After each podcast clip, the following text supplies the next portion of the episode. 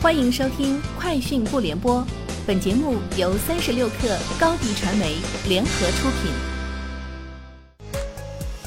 网络新商业领域全天最热消息，欢迎收听《快讯不联播》。今天是二零二一年九月十五号。国家统计局新闻发言人傅凌辉表示，从结构上来看，八月份社零当中与居民日常生活相关的商品零售增势保持了总体稳定。升级类商品消费保持了较快增长。八月份，体育娱乐用品类、文化办公用品类零售额同比增长百分之二十二点七和百分之二十点四，均比上月有所加快。同时，线上消费持续活跃。一至八月份，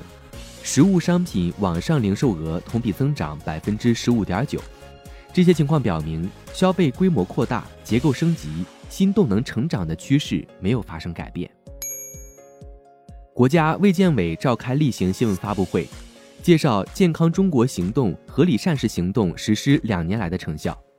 国家食品安全风险评估中心相关负责人表示，正在修订的预包装食品营养标签通则，拟增加对饱和脂肪和糖的强制性标识要求，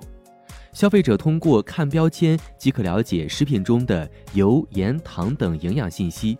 此外，将针对儿童青少年谨慎选择高油、高盐、高糖食品增加提示信息，提醒消费者合理选择预包装食品。经济日报文章称，促进房地产市场健康发展，稳是主基调，大涨不是稳，大跌也不是稳。一个楼盘降价，其他也跟着降价，造成相互踩踏，一些炒房客违约，可能影响金融稳定。为避免恶性竞争和房企大幅低价销售行为而出台限跌措施，并不是说房价不可降，房价在一定范围内的小幅跌涨都是正常现象，关键是防范有些市场出现过快大幅下降，稳才是楼市的理想状态。房地产市场既要抑制房地产泡沫，又要防止大起大落。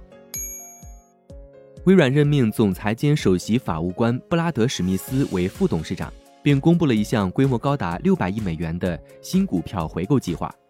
微软周二在一份公告中称，于1993年加入微软的史密斯将继续向首席执行官萨蒂亚·纳德拉汇报工作。截至六月底，该公司拥有一千三百零三亿美元现金储备。微软还把季度股息提高了六美分，至每股六十二美分。回购授权没有到期日，并且可能会随时终止。路透社报道，名创优品负责海外业务的副总裁黄峥在采访中表示，公司将利用美国租金下降的优势，在美增开门店。我们选择现在拓展美国据点有多个原因，包括疫情过后开设新店的成本相对较低。苹果官网显示，在苹果上架新款 iPhone 十三系列产品后。苹果下调了部分 iPhone 的售价，其中 iPhone 十二六十四 GB 版本目前的价格为五千一百九十九元，较发售价下降一千一百元；iPhone 十二 mini 起售价为四千四百九十九元，较发售价下降一千元；iPhone 十二 Pro 系列处于未上架状态。据日经新闻援引未说明消息来源报道称，丰田汽车已要求其供应商提高芯片库存水平。从传统的三个月提高到五个月，日产汽车考虑将芯片库存从一个月提高到三个月，铃木汽车则要求零部件生产商保留数月的供应量。以上就是今天节目的全部内容，明天见。高迪传媒为广大企业提供新媒体短视频代运营服务，商务合作请关注微信公众号高迪传媒。